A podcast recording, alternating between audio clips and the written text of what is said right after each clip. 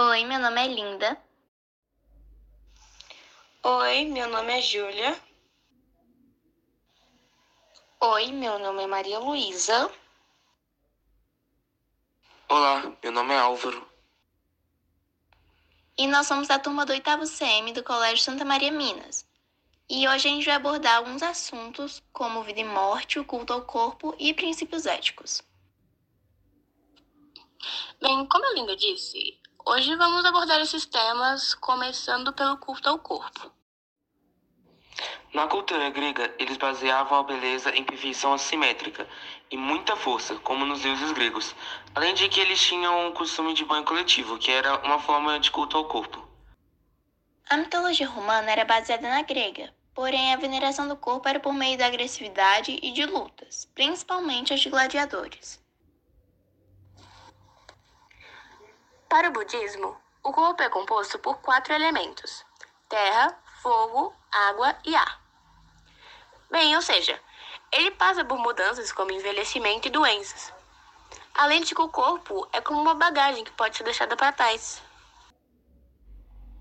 Já para o candomblé, o corpo é a morada dos orixás, e por isso ele deve ser equilibrado e saudável, até mesmo para poder participar de rituais como a dança. E por último, na tradição cristã, a visão de corporeidade sofreu muitas mudanças influenciada por pensadores como, por exemplo, corpo e mente são um só. Mas atualmente acreditam que o ser humano é um conjunto de corpo e mente que são coisas distintas. Agora, iremos falar sobre o tema que apresenta vários pontos de vista, que é o tema da vida e a morte.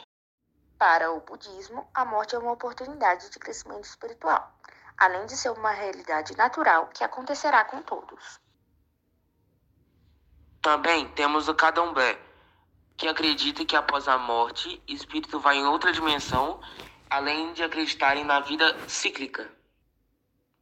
Já nas religiões monoteístas, a morte é vista como uma vida eterna por meio da ressurreição. Bem, o hinduísmo vê a vida como um ciclo de aprendizagem, além de acreditar no karma que influencia em seu ciclo de reencarnação. E como nosso último tema, temos os princípios éticos. Bom, iremos começar pelo hinduísmo, que pela sua diversidade, os valores mais presentes são valorização do diferente e os princípios de acolhida de outras religiões. Já no cristianismo, a maior virtude é o amor, pois o amor cria relações com o próximo. Para o islamismo, a justiça é o principal valor além de estabelecer uma relação de respeito com a natureza. E por último, uma religião muito interessante é a fé Bahá'í, que tem um princípio de guardiania coletiva. Então eles vivem numa sociedade mais igualitária, acolhedora e respeituosa. Bom, aqui nós falamos sobre algumas tradições religiosas em diferentes contextos. Eu espero que tenham gostado e obrigado pela atenção.